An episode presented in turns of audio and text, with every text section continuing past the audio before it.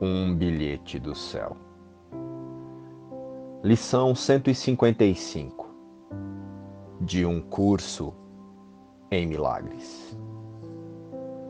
Recuarei e permitirei que Ele me mostre o caminho. A verdade ou a ilusão? O que os nossos filtros pessoais nos permitem enxergar. Diante de uma circunstância, será que temos mesmo o conhecimento de todos os fatos e o entendimento da importância deles para o despertar da consciência de todos os envolvidos? Podemos mesmo afirmar o que é positivo ou negativo diante de uma cena?